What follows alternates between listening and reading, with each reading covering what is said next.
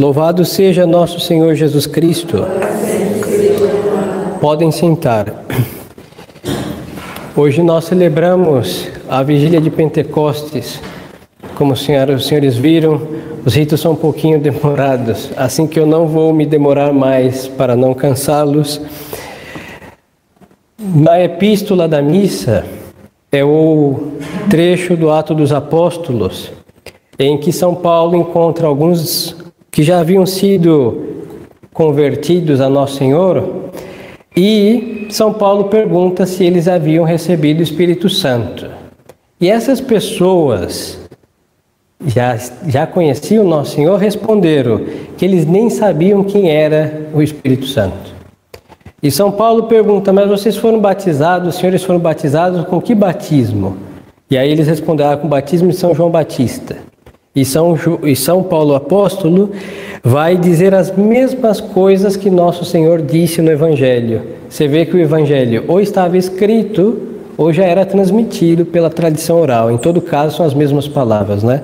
Que João Batista, o mesmo trecho que está no Santo Evangelho, que João Batista batizou com batismo de penitência, mas viria aquele que é nosso Senhor que batizaria no Espírito Santo.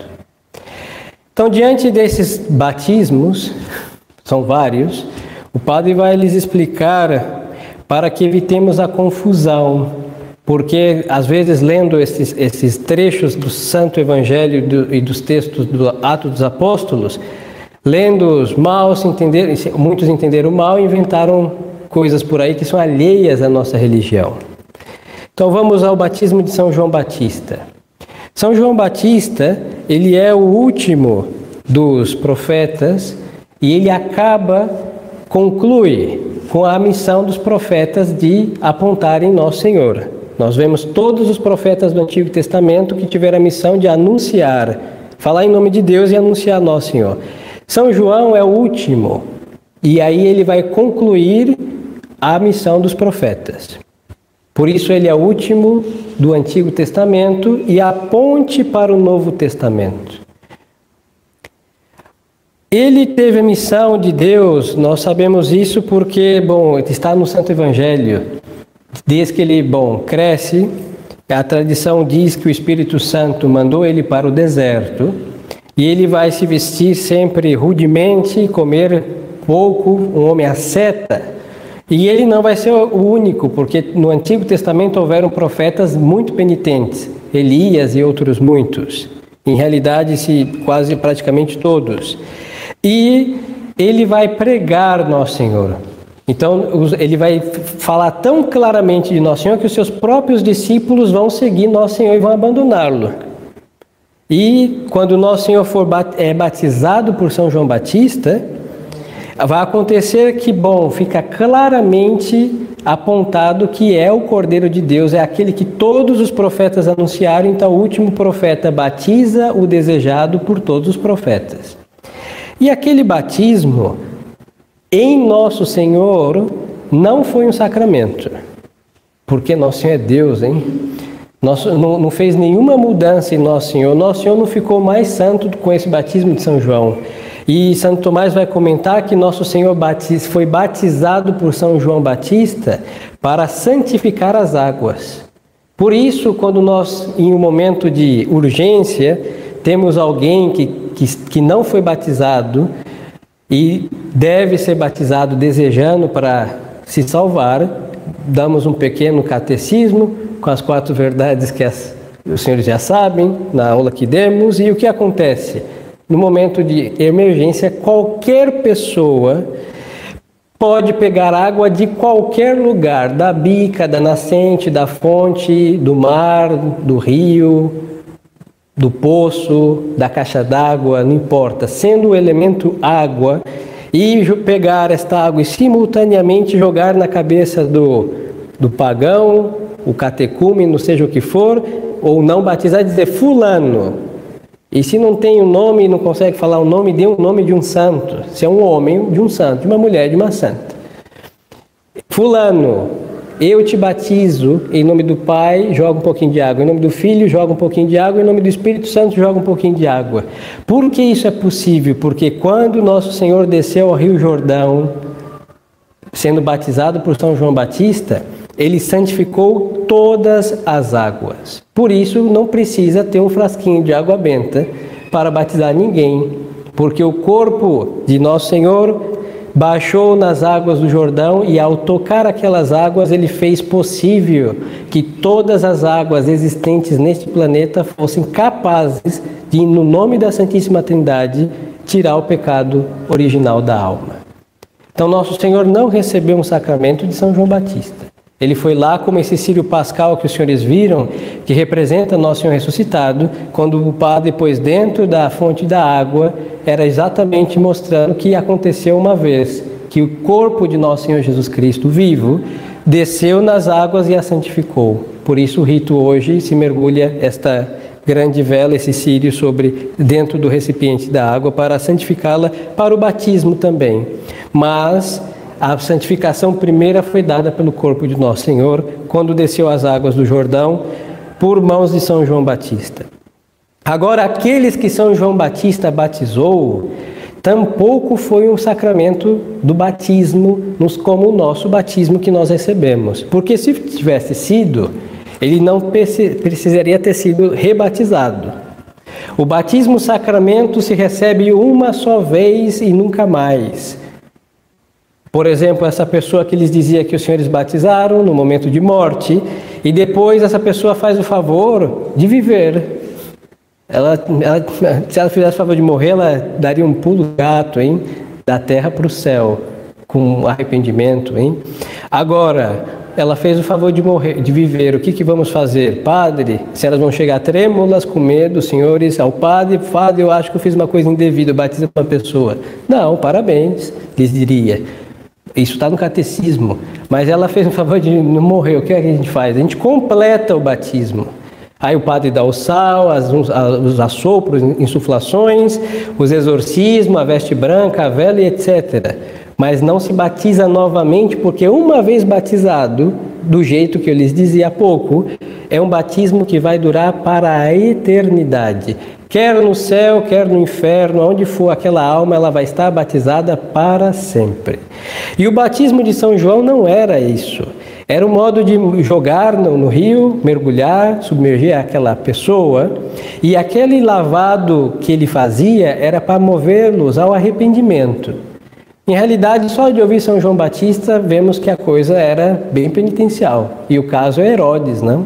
Herodes que ia de longe ouvir São João, sua pregação, e São João sabia que ele estava lá, jogou umas indiretas pelo sermão que ele fez, e São João Batista moveu aquele homem até temor, até o ponto que ele vai ver a Herodíades lá dançar e vai, bom, com muito temor, mas vai mandar arrancar a cabeça de São João Batista.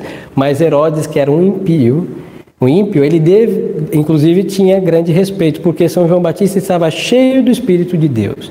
Então essa lavagem que ele fazia no chamado batismo, batismo quer dizer lavar, por isso era um batismo sim. Agora é um sacramento? Não. Como o nosso, não. Era um rito do antigo, na transição do, do Antigo para o Novo Testamento. Então, aqueles que foram batizados com o batismo de São João foram depois batizados com o batismo de nosso Senhor Jesus Cristo. Por isso, no texto dos Atos dos Apóstolos, nós ouvimos São Paulo dizer serem batizados em nome do Senhor Jesus. E não é o que dizem os protestantes que a gente pega alguém e diz em nome de Jesus eu te batizo. Não. Porque vou lhes dizer o seguinte exemplo, vou lhes dar. Se os senhores vão em nome do Padre visitar alguém e, e levam meus cumprimentos, os senhores estão representando o vosso servidor para essa pessoa. Agora, quem nos mandou batizar no batismo que nós fomos batizados? Foi nosso Senhor Jesus Cristo quando ele disse: Ide, ensinar a todos os povos e batizai-os em nome do Pai, do Filho e do Espírito Santo, etc. Então, o batismo que nós recebemos e nós administramos é um batismo que é dado em nome de Jesus, nosso Senhor, porque Ele que nos mandou fazer isso. Mas não existe o batismo que é assim, em nome de Jesus eu te batizo em nome do Pai, do Filho e do Espírito Santo. Não, isso não existe. E os apóstolos entenderam muito bem isso, de tal modo que por dois mil anos na Santa Igreja isso nunca foi feito, nem no Oriente e nem no Ocidente. Até que quando veio os pentecostais, os neopentecostais, e eles influenciaram os católicos exaltados e inventaram a renovação carismática, inventaram esse negócio de batismos. Aí inventaram o batismo no Espírito, porque fala do batismo no Espírito, ou seja, serão repletos do Espírito Santo. E não é ser batizado de novo em nome do Espírito Santo, porque só existe um batismo. E o próprio São Paulo, em outra epístola sua, vai dizer: só um Senhor, só um Deus, só um batismo, um só. E nós no Credo dizemos: creio num só batismo. Então não existe um batismo de São João Batista. Acabou quando São João Batista acabou sua missão, acabou o batismo de São João Batista. Isso já fazem dois mil e alguns quebrados de anos. E a partir de então só existe o batismo de nosso Senhor Jesus Cristo, que é em nome dele que nós batizamos. Mas nós não dizemos isso, porque ele nos ensinou a batizar e como ele ensinou, ele disse quando batizados em nome do Pai, do Filho e do Espírito Santo. Mas em nome dele, claro, porque ele nos deu esta ordem e nós fazemos uma ordem dada em seu nome, então estamos batizando no seu nome. Agora, queridas almas, então, um só batismo, e nesse batismo nós recebemos o Espírito Santo, sim. Mas o Espírito Santo vem com a sua plenitude sobre a nossa alma no sacramento do Crisma, e exatamente a, a leitura da missa de hoje. Essas pessoas não sabiam quem era o Espírito Santo, São Paulo lhes dá uma instrução breve, seguramente os batizou com o batismo de Nosso Senhor, que é o que nós recebemos, e logo depois impôs as mãos sobre eles, e eles ficaram cheios do Espírito Santo. E aí nós vemos o sacramento do Crisma, que é um sacramento que nos dá o Espírito Santo, ele aperfeiçoa a alma, como chegar aos 18 anos deveríamos ser maiores de idade e maturidade de alma também. Assim, o crisma é a maioridade para quem o recebeu, independente da idade civil. Ele dá a perfeição cristã e, ao ser um sacramento de perfeição, é obra do Divino Espírito Santo, que é o santificador das almas. E, bom, o bispo, quando impõe as mãos, unge com santo óleo do crisma, aquela pessoa, seja criança, adulto, não importa, idoso, diante de Deus será um adulto e estará cheio do Espírito Santo. Não quer dizer que vai falar línguas estranhas, vai andar fazendo carismas por aí, profecias, não é isso. Mas estará cheio da plenitude do Espírito Santo e o Espírito Santo vai mover aquela alma em perfeição para o caminho da eternidade, do céu. Assim que é o sacramento da perfeição, é isso que nós ouvimos no Evangelho de hoje. Então tenhamos presente essas coisas, porque às vezes algum protestante um dia vai bater, infelizmente, em nossas portas e vão falar: olha só, está escrito do batismo de São João Batista, vocês não têm. Falar é verdade, nós não temos, porque nem os apóstolos fizeram o batismo de São João Batista. E vão falar: ah, vocês batizam em nome de Jesus? Não. É, em nome do Pai, do Filho e do Espírito Santo, porque assim nosso Senhor Jesus Cristo disse: ah, então vocês não estão obedecendo a Bíblia. E os senhores saberão que bom. Como que obedecemos? Claro, porque nosso Senhor mandou a nós que nós batizássemos e não eles, porque eles não existiam. E assim, depois, quando mostrarem esse capítulo do Ato dos Apóstolos, os senhores verão que é o sacramento do Crisma, que São Paulo deu a estes apóstolos, depois de, discípulos, depois de batizá-los com o batismo de Nosso Senhor e confirmá-los com o Crisma da salvação, e eles ficaram cheios do Espírito Santo. E depois, para nós, nos serve a conclusão que, como aqueles, muitos de nós também pouco sabemos que é o Espírito Santo. Às vezes, umas orações, Existe a, a, coroinha do Espírito Santo, aprovada por Leão XIII, a novena que nós fazemos para a sua festa, mas o Espírito Santo, que é Deus com o Pai e o Filho, é muito desconhecido. É desconhecido por nós e é abusado pelos outros, porque os carismáticos fazem todas as aberrações que fazem em nome do Espírito Santo. Os protestantes fazem tudo o que eles inventam e atribuem ao Espírito Santo. E o católico que é movido pelo Espírito Santo não conhece ou conhece que é últimos nomes que dizemos ao sinal da cruz nos nossos ombros, mas só que nós não temos intimidade com o Espírito Santo. E esta é uma das razões pelas quais reina o espírito de confusão. Porque nosso Senhor disse assim que, os, que ele, quem o conhece, anda na verdade. E quando ele fala do Espírito Santo, ele fala que é o Espírito da verdade que procede do Pai e dele também. E aqueles que estão repletos do Espírito Santo só podem andar na verdade. Por essa razão, nós sabemos que aqueles que abusam do Espírito Santo não estão movidos por eles, porque não é espírito de abuso, desordem, fanatismo e euforias e, e etc. É espírito de ordem, de santidade, de recolhimento e de grande poder, porque é o poder de Deus que se manifesta em nossas almas pelo amor de Deus que nos, se derrama pelo Espírito Santo que nos é dado. Então, nesta festa que hoje nós iniciamos até oito dias, durará sete dias em realidade, até o próximo sábado. Então vamos pedir ao Espírito Santo que venha sobre nossas almas e reine nossas almas para que possamos ser dóceis àquilo que nosso Senhor nos ensinou no seu evangelho e na tradição da sua igreja, porque ela é a que está repleta desse espírito e não pode separar. Se o Espírito Santo se separasse da igreja, a igreja deixaria de ser uma sociedade divina. E o Espírito Santo está unido para sempre. Ele é a alma da igreja e por isso as obras da igreja são santas, porque procedem movidas por esta alma que é o Espírito Santo para a Santa Igreja e nós, como seus membros, por isso devemos pedir que ele venha sobre nossas almas para que sejamos movidos pelo Espírito Santo.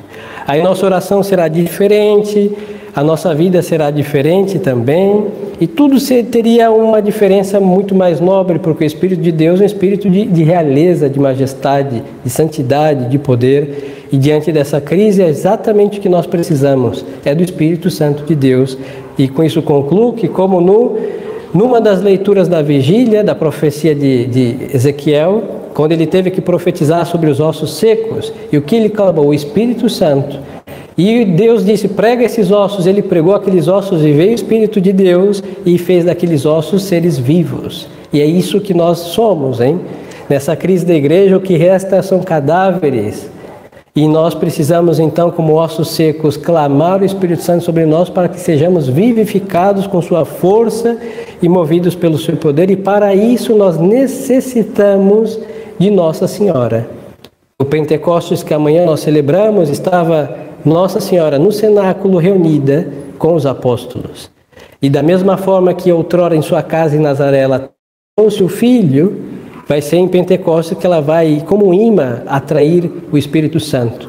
Então, se a nossa devoção for verdadeira para com Nossa Senhora, o Espírito Santo deveria já estar em nossas almas. Então, nossa devoção está sendo ou exterior, ou superficial, ou hipócrita, ou outras coisas, mas falta que seja verdadeira para que, estando Nossa Senhora em nossos lábios e coração, estará também o Espírito Santo em nossas almas. Então peçamos a Maria Santíssima, Nossa Senhora, que envie o Divino Espírito, que é o seu Divino Esposo, para que ele reine em nossas almas e assim possamos estar no céu, como é a intenção dele, e reinar com ele por todo sempre. Louvado seja nosso Senhor Jesus Cristo.